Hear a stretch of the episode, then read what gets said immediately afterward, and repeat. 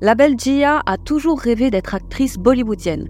Née aux États-Unis et vivant à Londres, elle réussira ce pari fou en devenant l'un des visages de cette industrie.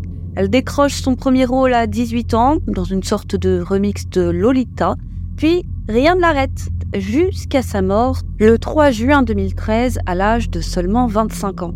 Elle est retrouvée sans vie, pendue au plafonnier de sa chambre d'amis. Découvrez aujourd'hui la suite de l'affaire de Jia Khan et plongez dans les eaux troubles des coulisses de l'industrie bollywoodienne. Aujourd'hui, la triste histoire de Jia Khan.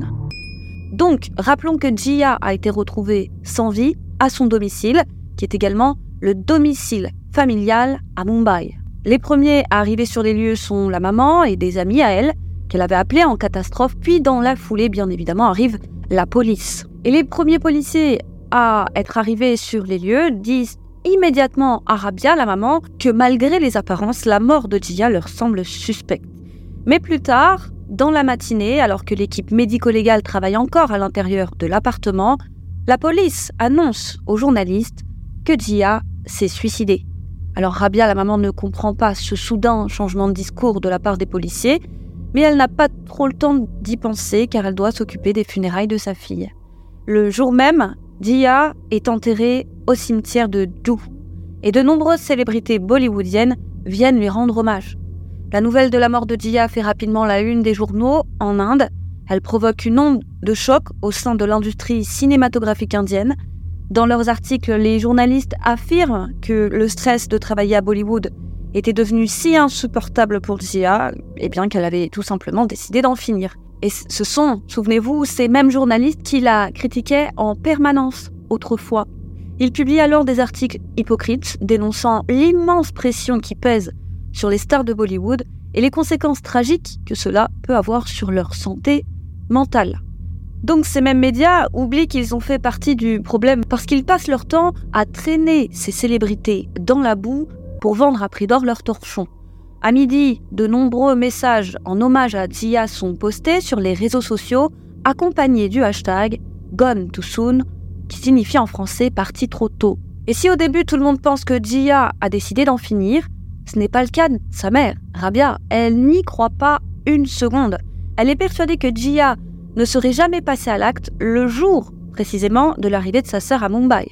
Jia adorait sa sœur elle avait hâte, souvenez-vous, de pouvoir fêter son anniversaire avec elle, donc selon Rabia, elle n'aurait jamais fait une telle chose. En plus de ça, Rabia a remarqué de nombreuses choses troublantes qui lui font penser que Jia a été assassinée. Exemple, quand le corps de Jia a été retrouvé, elle portait des vêtements différents de ceux qu'elle portait lorsqu'elle est rentrée chez elle. Alors il est tout à fait normal de se dire que Jia s'est peut-être changée après être rentrée chez elle, mais le grand problème, c'est que le survêtement bleu qu'elle portait seulement 30 minutes avant sa mort n'a jamais été retrouvé. Nulle part dans l'appartement. Ce vêtement que vous voyez sur ces images est donc encore à ce jour introuvable.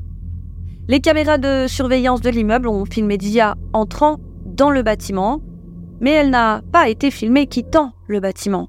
Donc on sait qu'elle n'est pas sortie, elle n'a pas pu se débarrasser de ce jogging. Quant à la chambre d'amis dans laquelle son corps a été retrouvé, elle est située au premier étage. Et la fenêtre de cette pièce donne directement sur la rue et elle était ouverte au moment de l'incident, alors même que la climatisation était en marche. Ce qui est étrange. Ouvrir la fenêtre et laisser la climatisation en marche est totalement contre-productif et Gia, selon la maman, n'aurait jamais fait une telle chose. Et précision importante, bien que l'appartement soit situé au premier étage, l'étage est vraiment bas.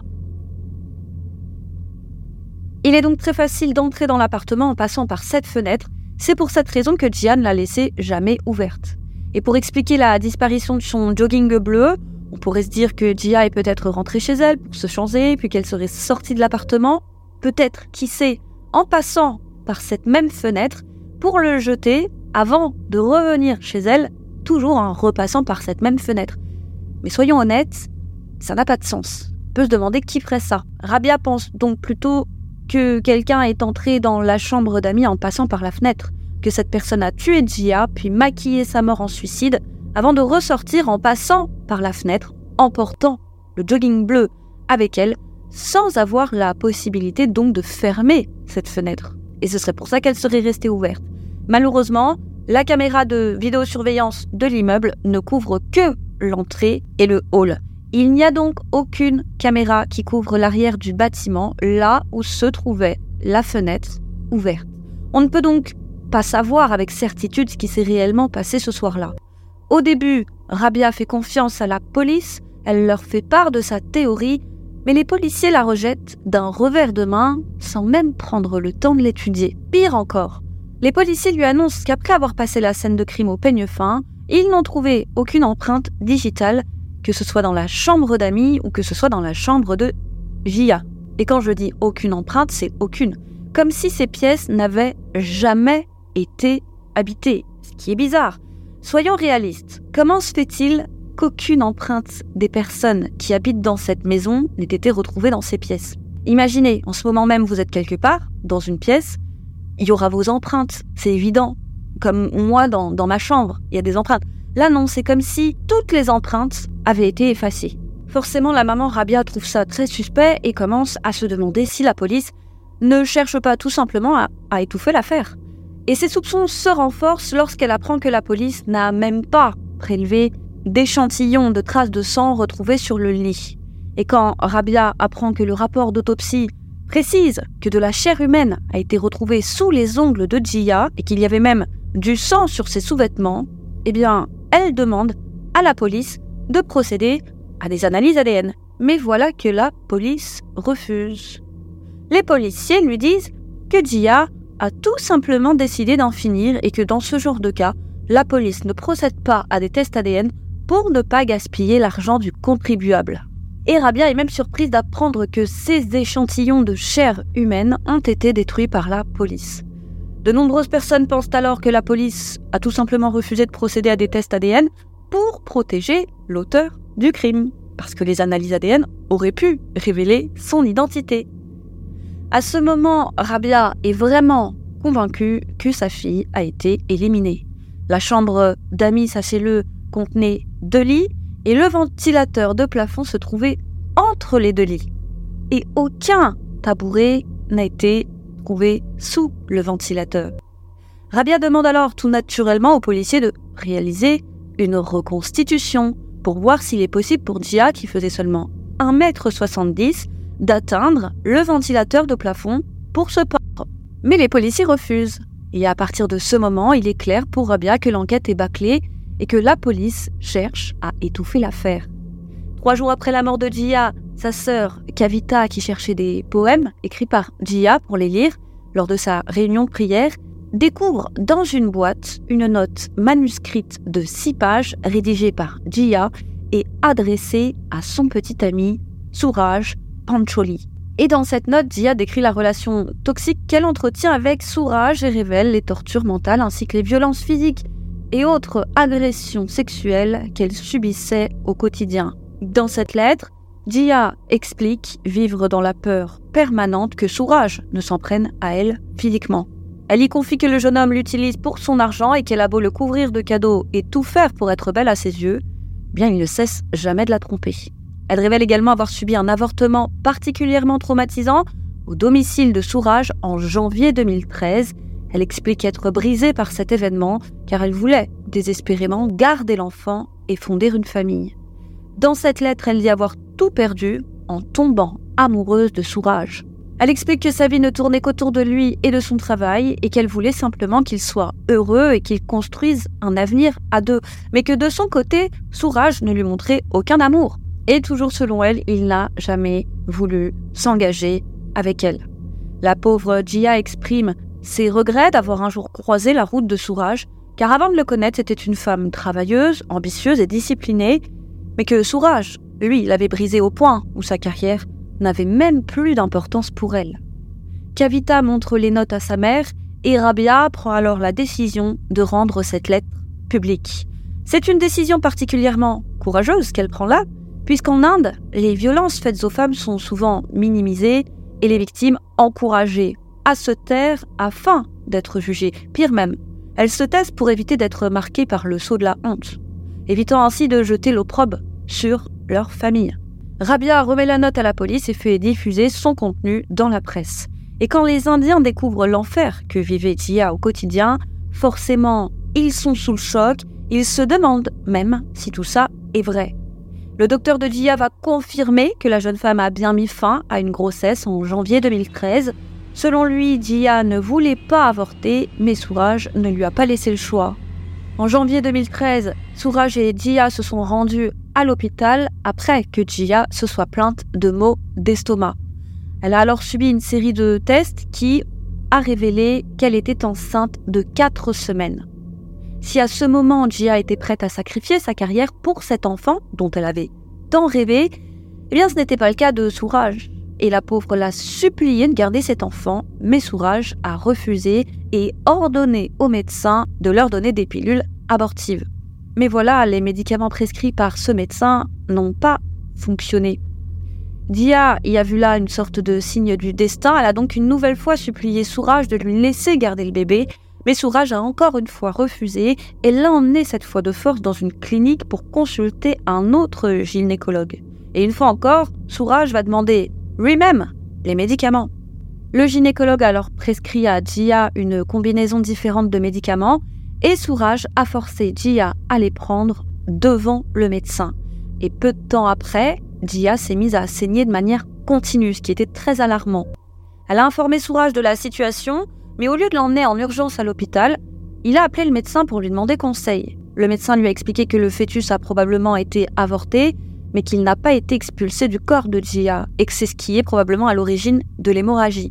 Il a également expliqué à Sourage que la vie de Gia était en danger. Il lui a alors demandé de l'amener en urgence à l'hôpital. Alors, Sourage a amené effectivement en urgence Gia à l'hôpital. Non, bien évidemment, je plaisante. Il a refusé.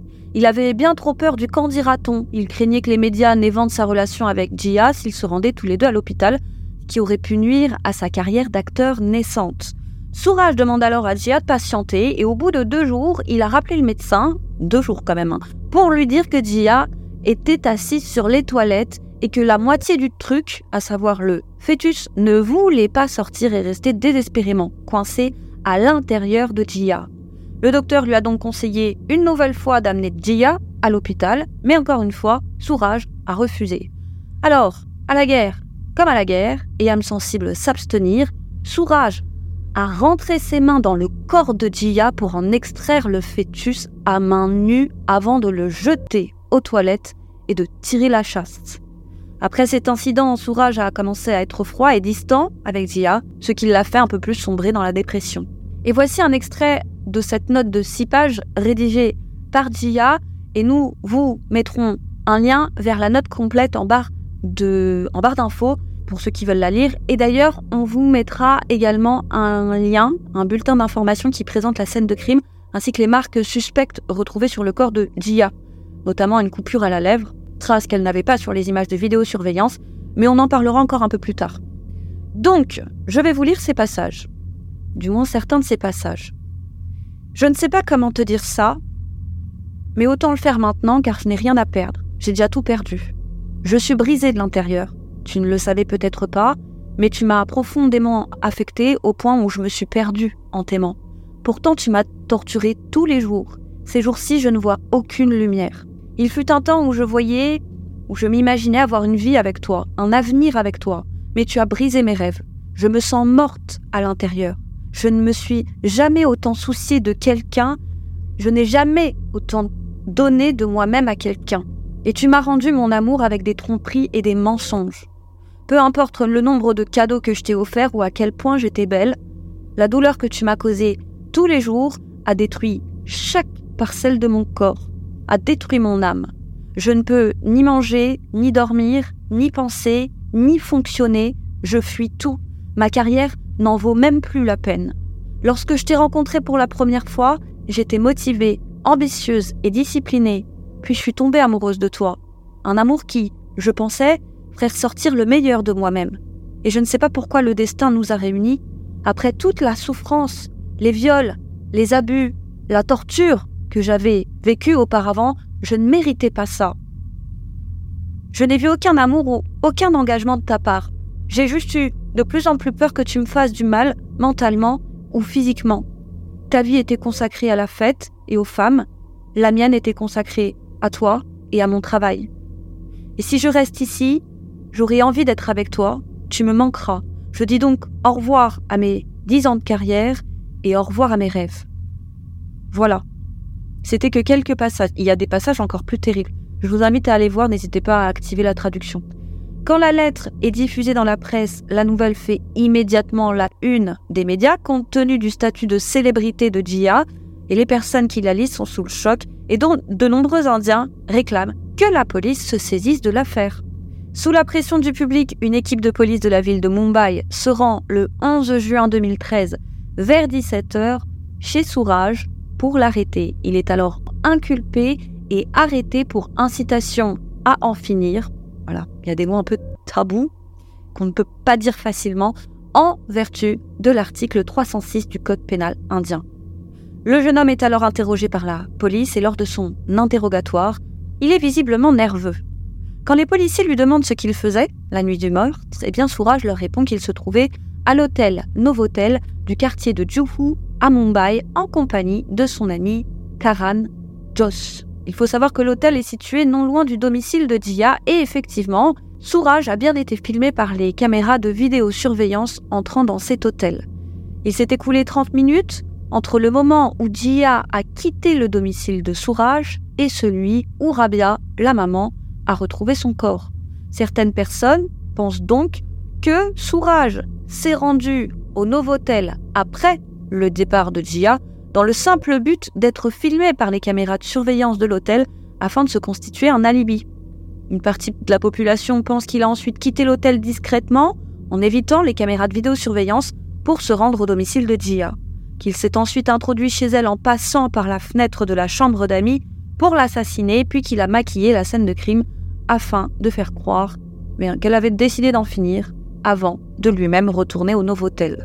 Alors faire tout ça en moins de 30 minutes peut sembler compliqué, mais ce n'est pas impossible, surtout s'il avait un complice. Et le psychologue qui a interrogé Sourage a déclaré qu'il ne semblait pas disposé à dire la vérité concernant ses dernières interactions avec Jia. Selon le psychologue, Sourage lui donnait intentionnellement des informations incomplètes ou fabriquées de toutes pièces sur des questions critiques. Il semble donc que le jeune homme ait des choses à cacher. Et lorsque la police a examiné son téléphone, ils ont découvert que Souraj avait supprimé tous les messages qu'il avait envoyés à Jia après qu'elle ait quitté son domicile. Ces messages ont cependant été retrouvés dans la boîte de réception du téléphone de Jia. Et de nombreuses personnes pensent que lorsqu'Aditya Pancholi, qui est, souvenez-vous, le père de Souraj, lorsqu'il a été filmé, souvenez-vous, passant un coup de téléphone par les caméras de surveillance de l'immeuble de Jia, tout le monde pense qu'il était en fait au téléphone avec Souraj. Selon ces mêmes personnes, il a annoncé à son fils la mort de Jia et lui a demandé d'effacer tous les messages incriminants qui pouvaient se trouver dans son téléphone, ce qu'aurait fait Souraj. Le 13 juin 2013, soit dix jours après le décès de Jia, le rapport d'autopsie est publié et il confirme que la mort de Jia est due à une pendaison. Quant à Souraj, il est emmené à la prison d'Arthur Road à Mumbai et placé en détention provisoire. Malheureusement, il en faut plus pour pouvoir garder en prison quelqu'un dont la famille est aussi puissante que celle de Souraj. Ainsi, quelques jours plus tard, le 2 juillet 2013, Souraj est libéré sous caution par la haute cour de Bombay grâce à son alibi. Il est toutefois invité à restituer son passeport afin d'éviter qu'il ne quitte le pays. Et l'année suivante, en juillet 2014, la police de Mumbai rend ses conclusions et selon elle, Jia a tout simplement décidé d'en finir. Voilà. Et dans la foulée, le 3 juillet 2014, Rabia accuse ouvertement Souraj d'avoir assassiné sa fille et elle demande par la même occasion à la haute cour de Mumbai de transférer l'affaire de la police de Mumbai au bureau central d'enquête indien que vous devez probablement connaître depuis le temps qu'on en parle, le fameux CBI. Et sa demande est acceptée. L'affaire est alors transmise au CBI en août 2014. Les parents de Sourage poursuivent alors Rabia en diffamation, affirmant que leur fils n'est en rien responsable de la mort de Jia et que c'est une jeune femme qui était émotionnellement, je cite, instable et une femme qui, selon eux, avait déjà tenté d'en finir par le passé. Mais l'affaire continue et en mai 2015, le CBI passe à l'action et perquisitionne les résidences d'Aditya et de Suraj Pancholi. En décembre 2015, le CBI dépose un acte d'accusation à l'encontre de Suraj Pancholi. Il est à nouveau inculpé d'incitation à en finir. Et petit disclaimer, vous devez savoir une chose très importante à propos de l'industrie cinématographique indienne. Bollywood est dirigé par quelques familles extrêmement riches et puissantes, qu'on surnomme la mafia de Bollywood. Ces familles décident de tout dans le milieu. Qui obtient quel rôle, qui peut travailler avec qui et qui est blacklisté. Et grâce à leur montagne d'argent, ils ont le pouvoir d'influencer aussi bien donc cette industrie que les médias ou encore les politiciens. Et dans les faits, on a pu observer que dès qu'un acteur célèbre, membre de la mafia de Bollywood, est arrêté, il est immédiatement libéré. Soit les médias sont achetés pour dresser un portrait élogieux de cette personne, et quant aux victimes, elles sont soit traînées dans la boue par la presse, soit menacées, soit directement payées pour se taire. Et devinez qui est l'une de ces familles hyper puissantes La famille de Souraj. Et Souraj a même un mentor nommé Salman Khan, qui est lui aussi membre de cette mafia. Il faut savoir que ce Salman Khan est un poids lourd de l'industrie bollywoodienne et peu de temps avant la mort de Jia, Souraj avait signé pour jouer le rôle principal de l'un de ses films. Et bien que Souraj soit accusé de meurtre, Salman, décision étonnante, va décider de maintenir sa participation dans le film. Mais pour s'assurer que le public se déplace dans les salles, il va faire pression auprès des médias indiens afin qu'ils arrêtent de publier des articles accusant Souraj d'être responsable de la mort de Jia. Et les médias, comme par miracle, cessent alors de publier des articles sur l'affaire au plus grand désarroi de Rabia. Et le film du Nepo Baby sort en 2015 et il s'intitule Hero. Et selon Rabia, Salman n'a pas fait pression que sur la presse. Il a aussi fait pression sur le CBI pour qu'il cesse d'enquêter sur Sourage. La mère de Khan affirme que Salman a utilisé son argent, son pouvoir ainsi que son influence pour saboter l'enquête sur la mort de sa fille. Selon elle, il a tout fait pour que Sourage ne soit pas interrogé par le CBI. Rabia affirme qu'alors qu'elle se trouvait à Londres, un officier du CBI l'a même appelé pour lui demander de venir en Inde, car il avait trouvé des preuves incriminant Souraj. Et lorsqu'elle est arrivée en Inde, l'officier lui a dit que Salman Khan l'avait appelé et que d'ailleurs, il l'appelait tous les jours. Selon cet officier, Salman lui a demandé de laisser tranquille Souraj et de ne pas l'interroger car il avait investi beaucoup d'argent sur lui. L'agent du CBI avait alors fait comprendre à Rabia et bien qu'il avait les mains liées et qu'il ne pouvait rien faire. Furieuse, Rabia était donc allée voir les supérieurs de cet agent pour leur faire part de ce que cet agent lui avait dit, mais rien n'a été fait pour que Salman ne cesse de faire pression sur les enquêteurs. Et malheureusement, avec moins de couverture médiatique, le public va peu à peu oublier l'affaire.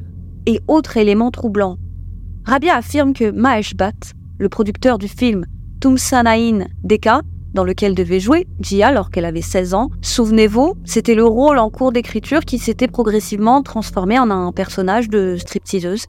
Eh bien, selon Rabia, ce Mahesh Bhatt l'aurait menacé. Selon elle, il est venu la voir lors des funérailles de sa fille pour lui dire que Jia était déprimée. Rabia lui avait alors répondu que ce n'était pas le cas, ce à quoi Mahesh aurait répondu Tais-toi, sinon tu seras aussi endormi avec une injection. Selon elle, ce Mahesh Bhatt est lui aussi un membre de la mafia de Bollywood.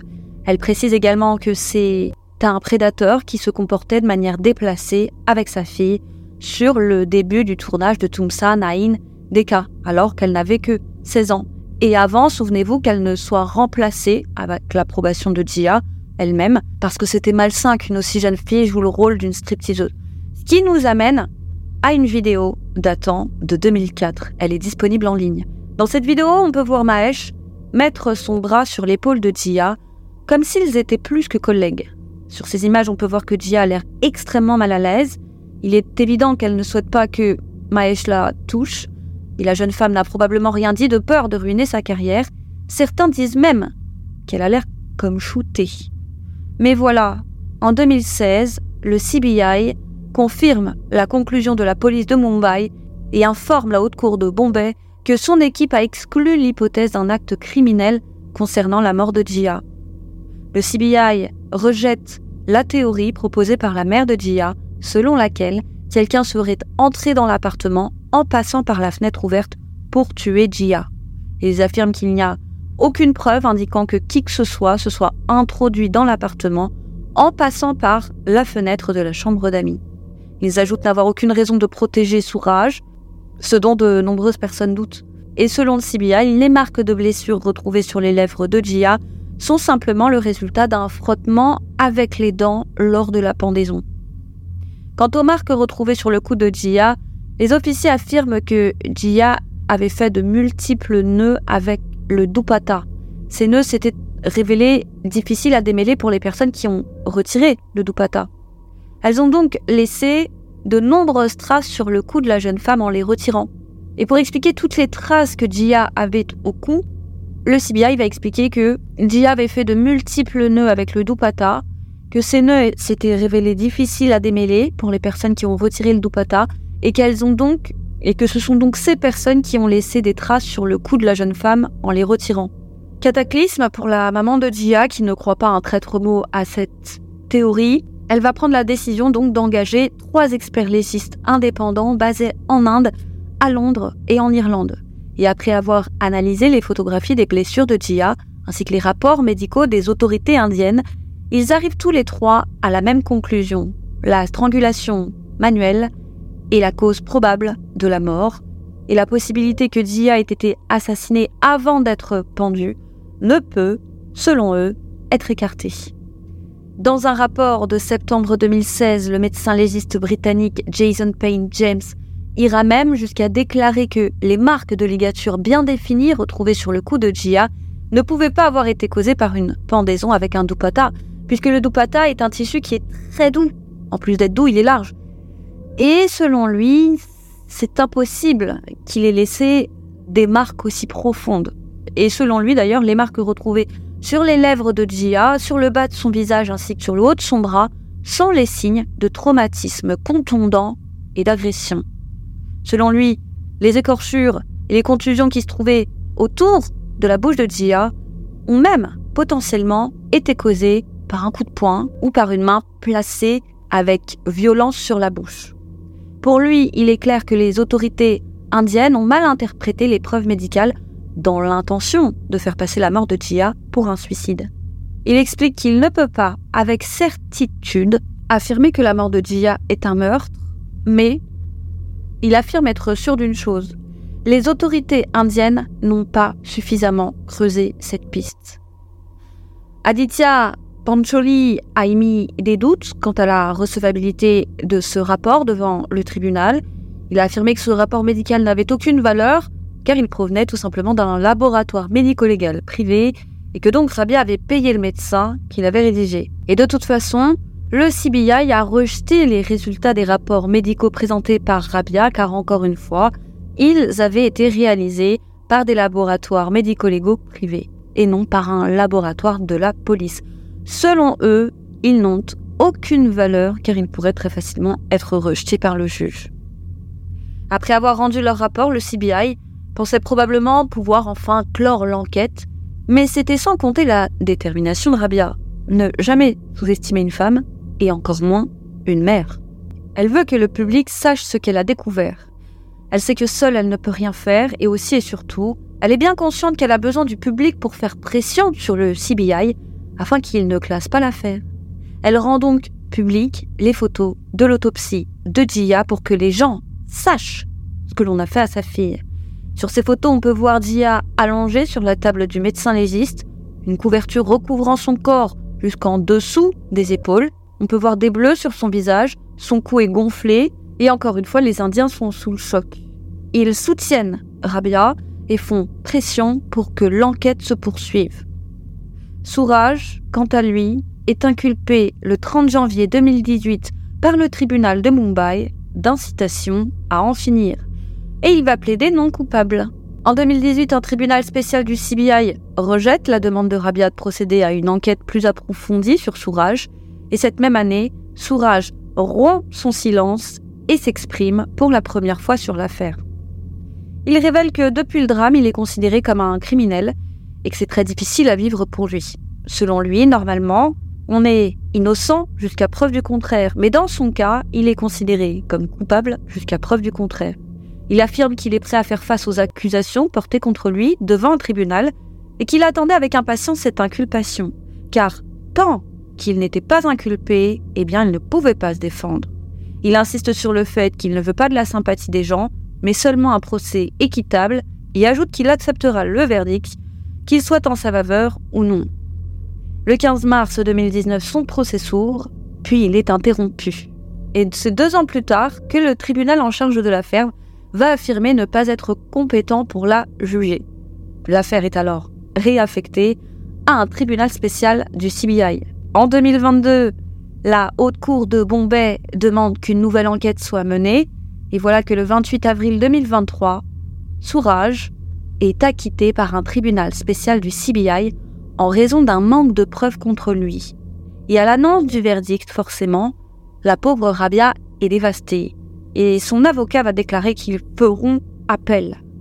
Après son acquittement, Sourage publie sur Instagram une story où il écrit La vérité triomphe toujours. Il va faire le tour des plateaux télé et accorder des interviews à la presse. Il explique être heureux d'avoir enfin retrouvé sa dignité et ajoute qu'il lui a fallu beaucoup de courage pour affronter le monde, avec des allégations aussi odieuses portées à son encontre. Il s'exprime également pour la première fois sur sa relation avec Jia. Selon lui, leur relation n'a duré que cinq mois, et si Jia était déprimée, ce n'était pas à cause de lui, c'était parce qu'elle roulait sous la pression de subvenir aux besoins de sa famille et qu'elle ne recevait pas assez de propositions de travail. Et il affirme qu'en 2012, au moment de sa rencontre avec Jia, alors qu'il n'était pas encore en couple, elle avait déjà tenté d'en finir. Selon lui, il avait appelé Rabia qui se trouvait à Londres pour l'informer de la situation, et celle-ci lui avait dit qu'elle allait prendre le premier vol pour Mumbai pour venir soutenir sa fille, mais que finalement elle n'était venue en Inde que quelques mois plus tard.